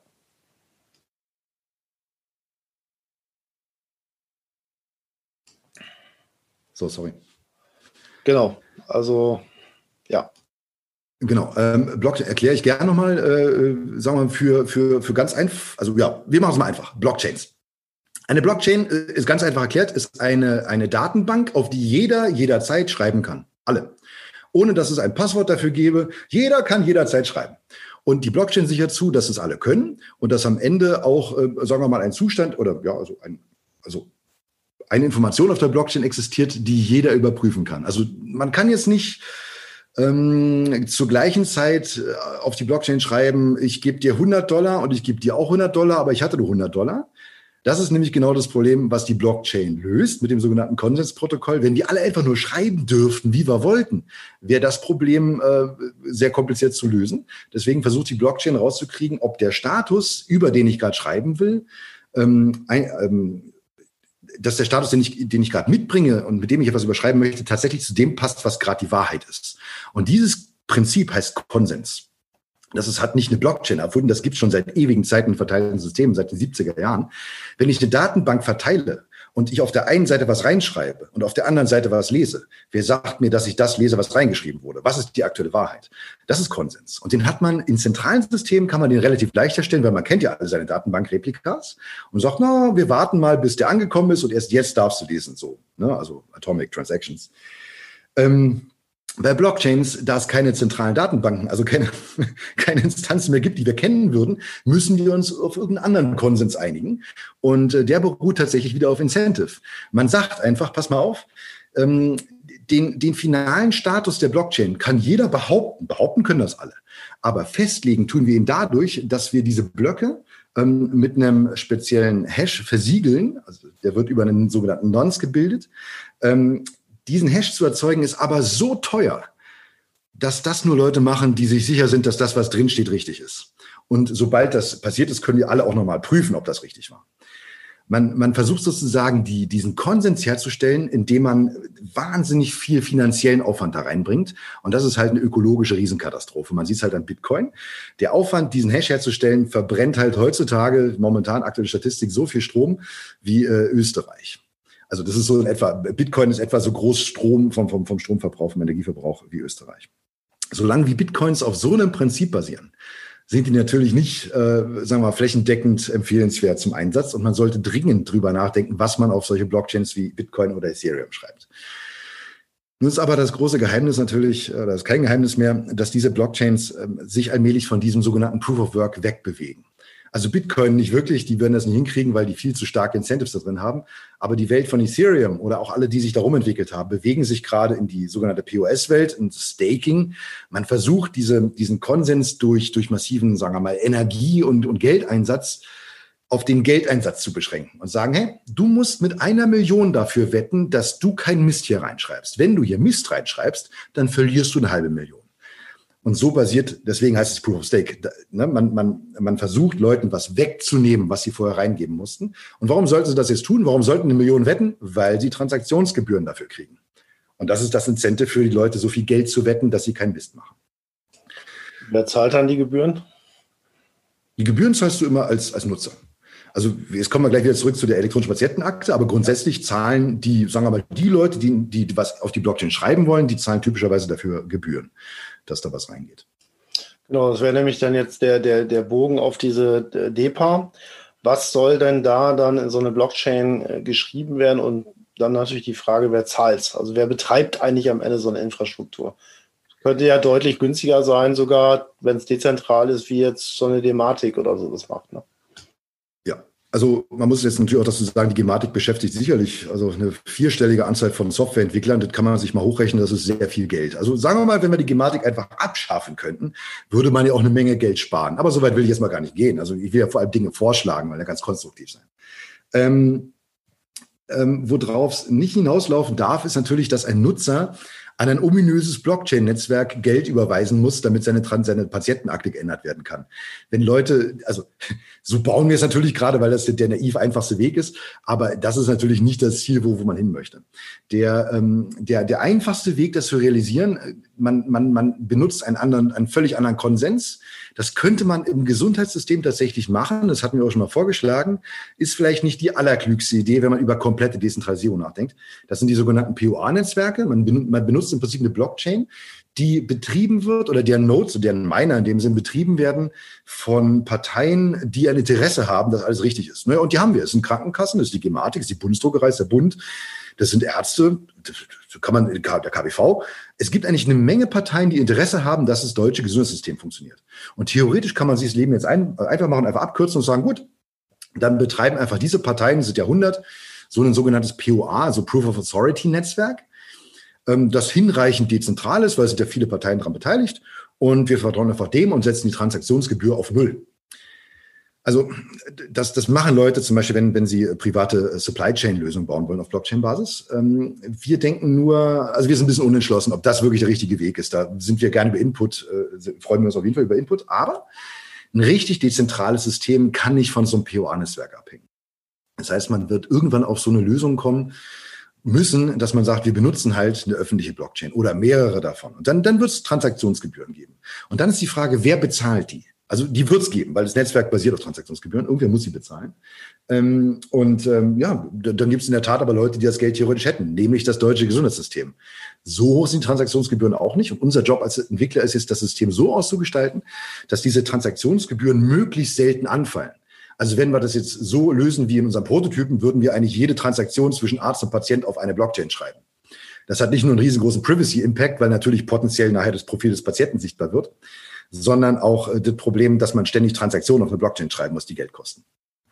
Und um das jetzt zu vermeiden, ähm, hört man auf, die Transaktion selbst auf die Chain zu schreiben, sondern man tauscht die Daten, also jetzt zum Beispiel via IPFS, nur noch zwischen diesen beiden Peers aus, ohne diese Transaktion jemals irgendwo zu veröffentlichen. Aber man signiert diesen Datenaustausch von beiden Seiten. Das heißt, der Arzt signiert, das ist das Dokument, was du kriegen sollst. Der Patient kann prüfen, das war der Arzt, der es mir gegeben hat, das packe ich hier rein. Und der Patient hat jetzt immer den Nachweis, dass er vom Arzt irgendwas bekommen hat, weil er immer die Signatur des Arztes vorzeigen kann. Und jetzt kommt das große Aber. Aber irgendwer muss doch die Signatur des Arztes überprüfen. Was sagt, wenn der Arzt, äh, was, was passiert, wenn der Arzt sagt, das ist gar nicht meine Signatur? Dann brauche ich jetzt irgendwen, den ich fragen kann, sag mal, ist das nicht der Arzt gewesen? Und da kommt man wieder zu so einer Art von, ähm, also man nannte es früher das Web of Trust. Man kommt dann wieder dahin, dass man sagt, ich muss irgendwo eine Root-Autorität haben, die mir bescheinigt, dass das hier eine Krankenkasse ist, dass das hier, keine Ahnung, eine Innung ist, dass das hier ein Krankenhaus ist, dass das hier ein Arzt ist. Und dafür brauchst du Blockchain-Transaktionen. Und die sind aber jetzt nicht übertrieben teuer. Also das ist, das wären nicht übertrieben viele. Das sind, sagen wir mal, im gesamten deutschen Gesundheitssystem. Wie viele Ärzte mag es da geben? Wie viele Krankenhäuser? Das sind viele. Aber das sind jetzt im Vergleich zu dem, wie viele Transaktionen auf einer Ethereum-Blockchain gerade stattfinden, verschwinden wenige. Ja, 150, 200.000, glaube ich, um, den Dreh. Also ist jetzt nicht, ist jetzt nicht so viel. Genau. Ja, also sehr interessant. Das heißt also, ähm, vom Prinzip her wäre das ja so ein, so ein Gegenentwurf. Ähm, jetzt, ich sag mal, der, der, der, der Player, wie soll ich es ausdrücken? Also ich, ich bin natürlich ein großer Freund von solchen Systemen und vor allen Dingen äh, auch, weil es natürlich technologisch auch interessant ist, äh, finde ich sowas super, wenn man solche Themen vorantreiben würde und auch sollte. Ähm, nur der, der, der Gegenplayer ist natürlich jetzt nicht gerade der Kleine. Ne? Also was müsste denn jetzt passieren? Also, was macht ja natürlich auch nur Sinn, wenn es flächendeckend eingeführt wird. Ne? Also, was sind denn jetzt die zentralen, vielleicht nochmal abschließend politischen Argumente, warum man sowas machen sollte? Also, der Politiker wird auch sagen, ich habe jetzt hier die Gematik und da haben wir jetzt schon so viel Geld reingesteckt und das läuft doch alles, Haken dahinter und jetzt lass uns das doch erstmal umsetzen. Warum soll der jetzt plötzlich auf so ein dezentrales System umschwenken? Das wird ja wahrscheinlich erstmal intuitiv keiner machen weil es erstmal also, Arbeit ist. Nehmen, nehmen, wir an, er würde es versuchen, dann würde er gegen geltendes Recht verstoßen, weil im Sozialgesetzbuch steht, es gibt eine Firma, die heißt Gematik, die baut ja. etwas, das heißt Telematikinfrastruktur, das steht im Gesetz, ja, also das ist, das haben die sich nicht so wirtschaftlich ausgedacht und die muss mit, äh, also für Patienten da sein, ganz einfach gesagt. Wenn, wenn wir jetzt als Turbine Kreuzberg ankommen und sagen, hey, wir hatten eine viel bessere Idee, äh, dann, dann sagt der Gesetzgeber, ja, könnt ihr ja bauen, aber was soll das? Das ist in die Zukunft gedacht. Das ist vor allem für den Patienten gedacht. Das ist vor dem Hintergrund des Datenschutzes des Datenschutzes gedacht. Wir wollen einen Vorschlag demonstrierfähig machen, wo man auch dem Gesetzgeber und solchen, äh, also den, den Betreibern von solchen Plattformen, die gesetzeskonform sind, sagt, man könnte es aber auch so bauen. Im Gesetz steht nämlich zum Beispiel nicht, dass die TI auf Basis von Cloud-Servern die auf GAIA-X gehostet sind, irgendwie betrieben werden muss. Da steht nur, es muss eine TI betrieben werden. Wie die technisch ausgestaltet ist, das steht natürlich nicht im Gesetz. Und unser Vorschlag ist, dass man vielleicht mal mehr in diese Richtung denkt und ähm, eine Patientenakte, also auch eine staatliche TI-getriebene Patientenakte eher in so eine Richtung Dezentralität bewegt. Man kann es aber auch von der anderen Sicht, Sicht aus sehen und sagen, weißt du was, wenn die Bürger es so benutzen, warum sollte man das äh, dann nicht irgendwie einführen oder was das einführen? Wenn die Bürger es benutzen und es gut funktioniert, warum sollten dann die Ärzte es nicht auch benutzen? Und man baut in so eine Art Parallelgesellschaft auf. Das ist halt gemein, das ist elitär, das, das ist anarchisch nahezu, ja. Ähm, aber genau so funktioniert witzigerweise auch dezentrale Disruption. Viele haben gesagt, der Bitcoin, ach, das ist alles nichts wert, das wird nichts, ihr habt das schon verloren. So, und seit zwei Monaten steht der Bitcoin bei irgendwie 30.000 Dollar. Das ist natürlich immer noch alles heiße Luft. Aber man merkt, dass diese Technologie funktioniert. Und ich glaube, da gibt es eine Menge Leute, die sagen, ach Mist, jetzt machen die die ganzen Transaktionen an mir dran vorbei. Naja. Und es gibt tatsächlich noch aus einer ganz anderen Richtung kommt spannende Bemühungen für diese Technologie. Das ist nämlich die sogenannten Stablecoins, der digitale Euro. Wir wissen alle, dass man Geld nur vertrauen kann, wenn man ihrem Herausgeber vertrauen kann. Die EZB ist ziemlich gut darin. Aber was ist, wenn wir das Geld einfach selber kontrollieren? Kryptowährungen sind genau sowas, aber momentan halt, also wirklich das totale Anarchie. Also wer, wer dem vertraut, also man kann nicht vertrauen, technisch natürlich, aber damit zu handeln ist gefährlich. Wenn aber die Zentralbank einen stabilen Euro rausgeben würde in Kryptoform, dann könnte man plötzlich, also sagen wir mal, Banken nahezu obsolet machen, weil jeder kann dieser EZB-getriebenen Blockchain vertrauen, wenn die sie dezentralisieren. Und äh, das ist jetzt auch nicht aus der Luft gegriffen. Darum kümmern sich große Thinktanks in Deutschland. Es gibt eine, eine CDBC, eine Stablecoin-Initiative auch, ähm, nicht der Bundesregierung, ich glaube des Parlaments. Mit diesem Thema beschäftigen sich gerade sehr viele Leute. Und viele haben auch äh, gerade auf höchster Regierungsebene schon verstanden, dass Blockchains eine disruptive Technologie sind, die ganz viele gesetzlich gesteuerte, zentral gesteuerte Technologien obsolet machen werden in den nächsten zehn Jahren. Ja, das äh also wo du es gerade sagst, digitaler Euro oder so, das wäre vielleicht auch nochmal ein Thema, ähm, wo man sich nochmal separat unterhalten könnte. Das fände ich sehr spannend, weil das auch ein Thema ist, mit dem ich mich ein bisschen beschäftige. Ähm, da entstehen wirklich disruptive Kräfte, die viel aus den Angeln heben könnten. Ähm, gut, also grundsätzlich äh, einführungstechnisch äh, erstmal Demonstrator bauen, das mal zeigen, ähm, Guerillataktik wäre eine Möglichkeit, dass vielleicht Leute das nutzen, Ärzte finden, die daran teilnehmen und dann einfach Mehrwert erkannt wird für die äh, Patienten. Ähm, ich fände es klasse, ähm, äh, wenn das äh, klappen würde. Ähm, habt ihr da irgendwie, weiß ich nicht, gibt es da irgendwie einen Videodemonstrator oder wenn es einer sagt, mich interessiert das im Detail, was ihr da macht, habt ihr da eine Projektwebsite oder ähm, wo kann man sich da weiter informieren über das Thema? Genau, wir haben eine zentrale Landingpage bei Turbine Kreuzberg, wo man es noch nicht selber ausprobieren kann, aus genannten Gründen auch ähm, wo man in der Tat ein paar Screenshots sieht und einen tollen Primer. Und man kann sich die URL auch sehr gut merken. Also wenn ihr euch Turbine Kreuzberg merken könnt, dann ist unsere Domain turbinekreuzberg.com und unsere Landingpage ist turbinekreuzberg.com-depa, D-E-P-A. Das ist ein bisschen natürlich jetzt nochmal High-Level, aber ihr findet, wenn ihr deine Links folgt, eine Menge Detailbeschreibungen und da drin auch eine Menge Screenshots. Es gibt auch Videos, die schon zeigen, wie der Demonstrator funktioniert. Und wenn gerne ihr wirklich mal sehen möchte, einfach melden. Äh, bei Twitter zum Beispiel, wir, Tobias Kreuzberg auf dieser Webseite, wir zeigen euch das sehr gerne, egal wo ihr herkommt. Genau, vielleicht gibt es ja den einen oder anderen, der sagt, ich habe gute Ideen, du hast ja quasi dazu aufgerufen, vielleicht noch Input, äh, der sich auch damit beschäftigt. Ähm, wir stellen den Link auch nochmal äh, ein, wenn wir den Podcast natürlich veröffentlichen, dann, dass, dass die Leute sich melden können. Vielleicht die letzte Frage noch jetzt ähm, fachlicher Art. Ähm, das ist mir auch nochmal so ein Thema, was jetzt im Hintergrund nochmal aufgepoppt ist, ist das ganze Thema digitaler Impfpass. Hängt ja auch mit dem Thema wieder zusammen irgendwie. Ne? Da gibt es ja jetzt auch eine Initiative. Ich glaube, hier die Lufthansa ist da drin, ein größeres Konsortium, was jetzt im Grunde genommen versucht, ein, eine Form von digitalen Impfpass zu machen. Warum vielleicht auch die Lufthansa? Klar, die wollen sowas verlangen, wenn ich fliege, äh, dass ich halt irgendwie einen, einen negativen Corona-Nachweis vorweisen kann, Antikörperstatus, wie auch immer. Ähm, wie siehst du das und könnte das auch was sein für euer dezentrales System, wenn man dann sowas umsetzen würde? Ich überlege gerade, wie ich mit der Antwort beginne. Rat mal, wer gerade an sowas auch arbeitet. Also ähm, ja, das ist eine der perfekten Applikationen in der Tat für dezentrale Technologie. Äh, und es gibt deutlich mehr Initiativen, als man sich gerade vorstellt. Denn es sind natürlich sehr viele Menschen schon auf die Idee gekommen, dass so ein, äh, sagen wir mal, Impfprivilegiennachweis oder ein Infektions- oder ich bin nicht mehr Infektionsnachweis, äh, nicht mehr Infektionsnachweis, das ist genau das, was die Welt demnächst brauchen wird, um diese Wirtschaft wieder hier herzustellen. Deswegen arbeiten also mindestens weltweit zehn Initiativen an der Spezifikation, wie sowas aussehen könnte. Und die mir bekannte größte ist tatsächlich ähm, des Corona Credentials, die Corona äh, Credentials Initiative der Linux Foundation. Die andere kommt aus der Richtung Microsoft Salesforce Oracle. Und diese beiden Initiativen, also das Problem ist, man, man wird sich nicht einfach auf einen weltweiten Standard einigen können, wie das jetzt auszusehen hat. Da gibt es wahnsinnig viele technische Fragen, die man beantworten muss, auch über Identität.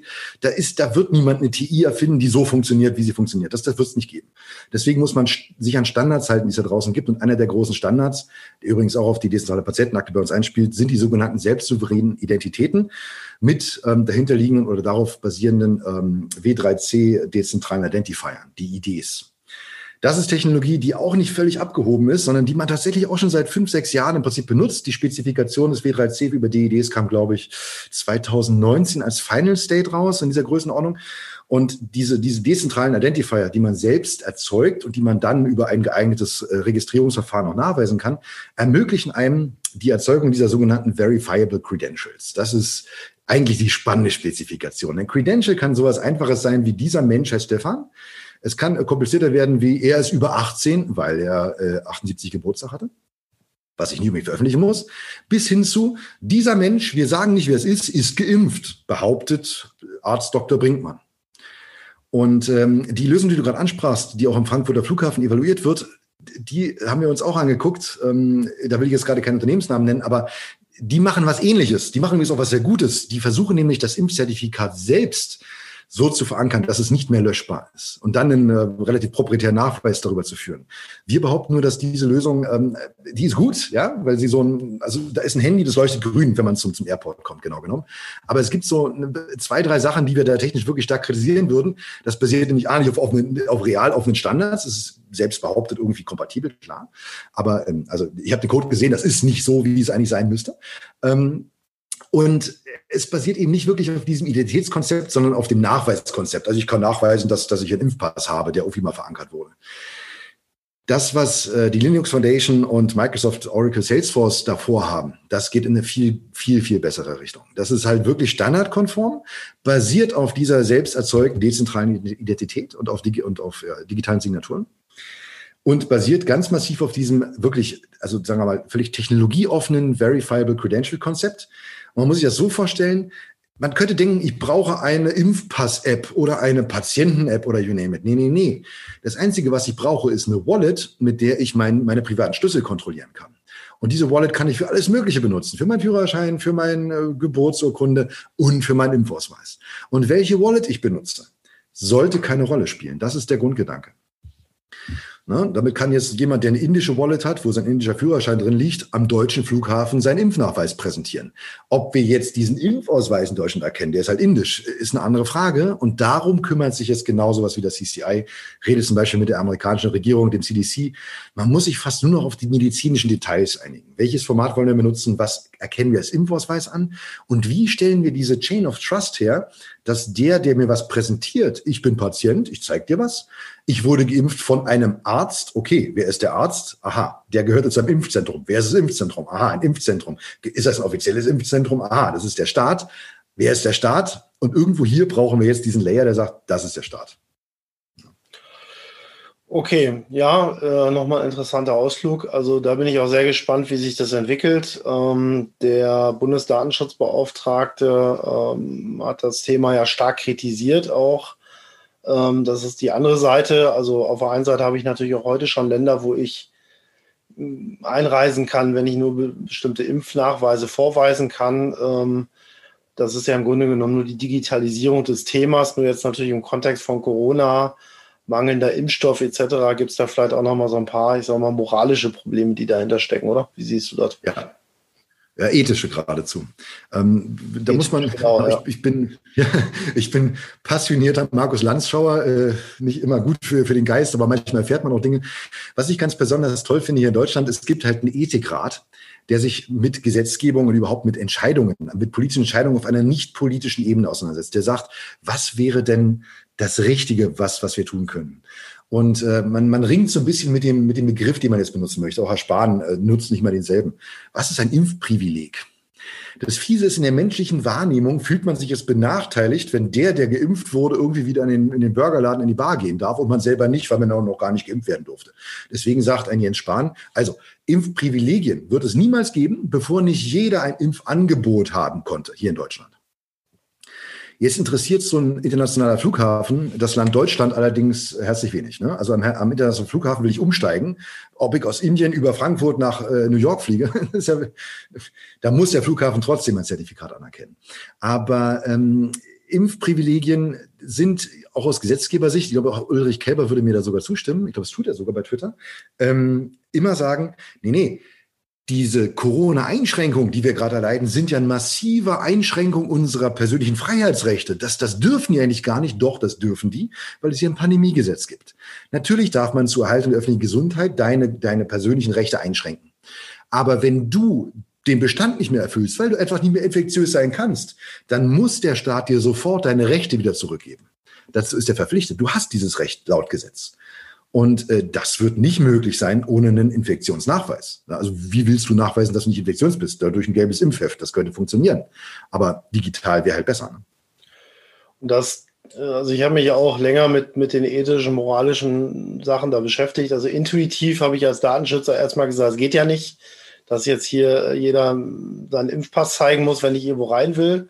Aber auf der anderen Seite, das ist mir letztendlich auch erst über die Zeit aufgegangen und da stimme ich dir völlig zu ähm, die Grundrechtseinschränkungen sind so massiv und wenn ich nicht mehr infektiös bin, müssen die aufgehoben werden. Und die einzige Möglichkeit, das festzustellen, ist wahrscheinlich tatsächlich über irgendeine Form von Nachweis, also sprich über so einen digitalen Impfpass. Ne?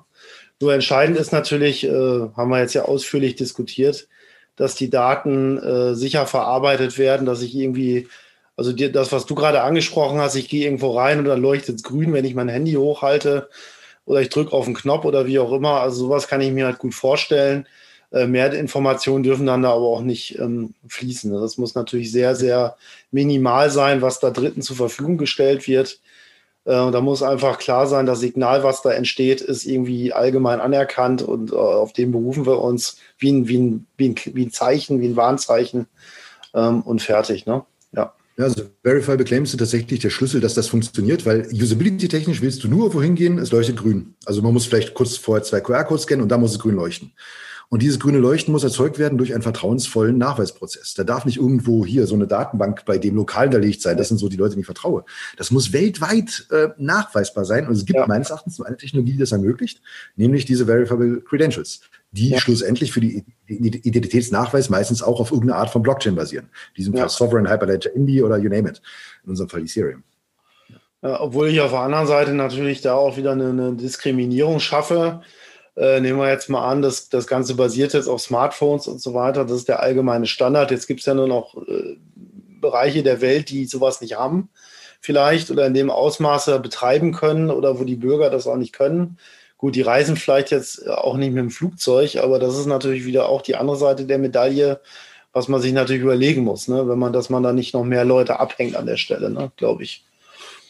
Das ist ein wichtiges ja, du, Thema. Du, du kannst solche Credentials theoretisch auf Papier drucken Du wirst nur auf der Verifiziererseite, der das grüne Licht sehen möchte, halt irgendwo einen Internetanschluss benötigen.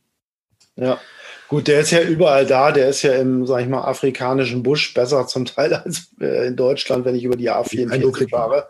Äh, also da mache ich mir jetzt weniger Sorgen, aber äh, einfach, dass dass, dass das System muss halt wirklich so einfach sein, dass es mit jedem, mit einem ganz simplen elektronischen Gerät auch bedienbar ist. Ja, dass ich nicht ein iPhone brauche, um das zu machen, und ähm, das ist, denke ich, auch eine ganz entscheidende Geschichte. Da muss man sich halt wirklich auch Gedanken machen, dass das auch jeder der acht Milliarden irgendwie nutzen kann. Ne? Das ist schon entscheidend. Ja, vielleicht genau dieses Detail war nochmal ganz spannend, da denke ich auch gerade nämlich drüber nach. Also so ein Smartphone ist immer toll, ne? das, können wir bedienen, das verstehen wir, das haben wir in der Hand, auch ein iPad, aber die, diese Technologie ist natürlich nicht von einem Smartphone abhängig, also auch nicht unbedingt von einem QR-Code-Scanner, also eine Kamera braucht man theoretisch auch nicht.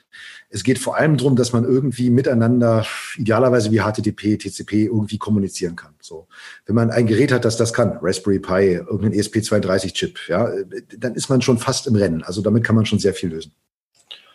Genau, ja, ich denke, ähm, das war jetzt ein gutes Schlussstatement. Äh, ähm, wir hatten ja einen sehr großen Bogen gespannt vom Privacy by Design, Privacy by Default über die Welt der digitalen oder elektronischen Patientenakte EPA bis zur DEPA und Blockchain und jetzt noch mal kurz über den Impfpass. Also äh, ich fand es persönlich äh, extrem informativ. Also ich sage äh, vielen Dank, Stefan. Also das war wirklich super und ich würde mich sehr freuen, wenn wir vielleicht nochmal einen weiteren Termin äh, hinkriegen würden, wo wir uns über das Thema äh, Datensouveränität, ähm, ich, hatte mir, ich hatte mir noch irgendeinen Stichpunkt aufgeschrieben, also um dieses ganze Thema, äh, ich sammle Daten und mache damit was, also was kann ich damit machen und so weiter, dass wir das vielleicht nochmal vertiefen.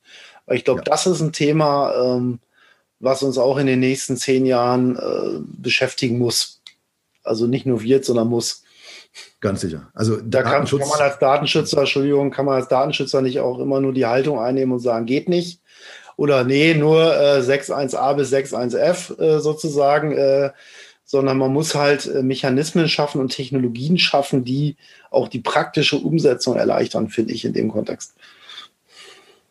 Ja, das sehe ich auch so, genau. Also Datenschutz ist halt viel mehr als äh, wir, wir vertrauen irgendwem, dass das schon einhält, sondern wir selber müssen darüber nachdenken, was wir eigentlich machen. Ja, also ich, ich sehe sogar den Datenschutz als, als, als disruptive äh, Energiequelle für Digitalisierung. Also ich bin der Meinung, dass äh, Datenschutz eigentlich ein Treiber der Digitalisierung ist und nicht ein Verhinderer, wie es häufig so dargestellt wird. Aber das wäre vielleicht wirklich mal ein Thema, was man, wo ich mich sehr freuen würde, wenn wir das nochmal vertiefen könnten bei Gelegenheit. Ja, sehr gerne. Jo, super. Dann würde ich sagen, äh, ja, wünsche ich dir noch frohes Schaffen heute und ähm, bis dahin. Das wird ein guter Tag. Vielen ja. Dank. Ciao, ciao. Tschüss. Und jetzt berichtet André über den Aufreger der Woche. Ja, kommen wir nun zum Aufreger der Woche.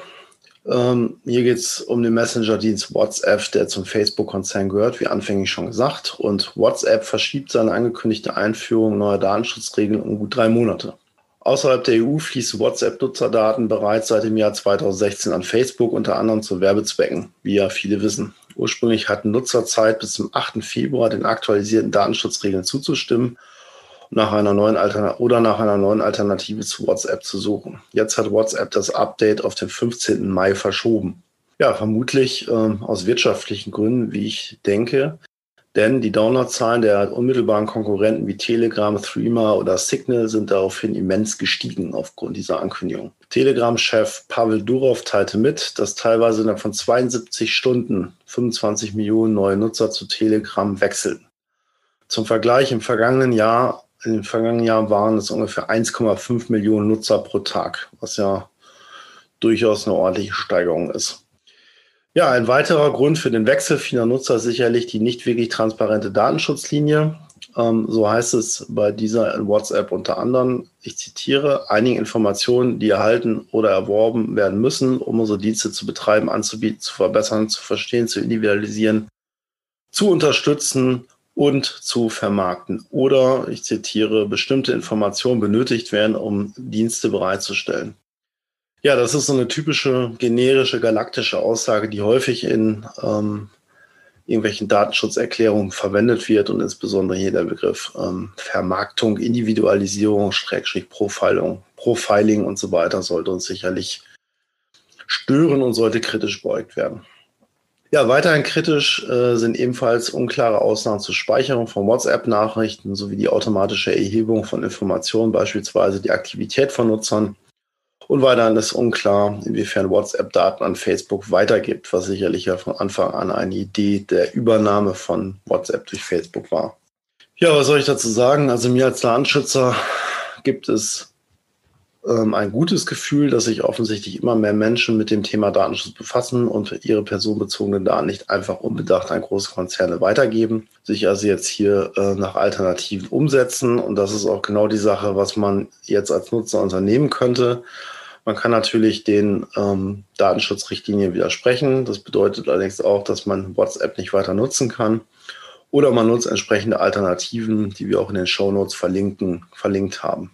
Ja, ich persönlich denke, ähm, man sollte sich halt überlegen, welchen Messenger man nutzt. Uh, WhatsApp ist sicherlich ein Messenger, der eine hohe Komfortabilität aufweist. Die Usability ist gut, er hat eine extrem hohe Verbreitung, wird häufig verwendet, aber aus Datenschutzsicht steht WhatsApp ja nun schon sehr lange ähm, in der Kritik und äh, alternative Messenger äh, bieten im Prinzip ähnliche Funktionen und äh, einen höheren Schutz. Zum Beispiel Signal wird von einer Stiftung betrieben, der Signal Stiftung.